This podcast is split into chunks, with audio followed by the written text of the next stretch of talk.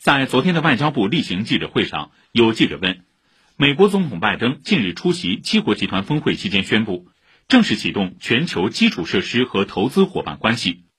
美国高官称，中方“一带一路”造成债务陷阱，七国集团推出的新倡议将提供替代选项。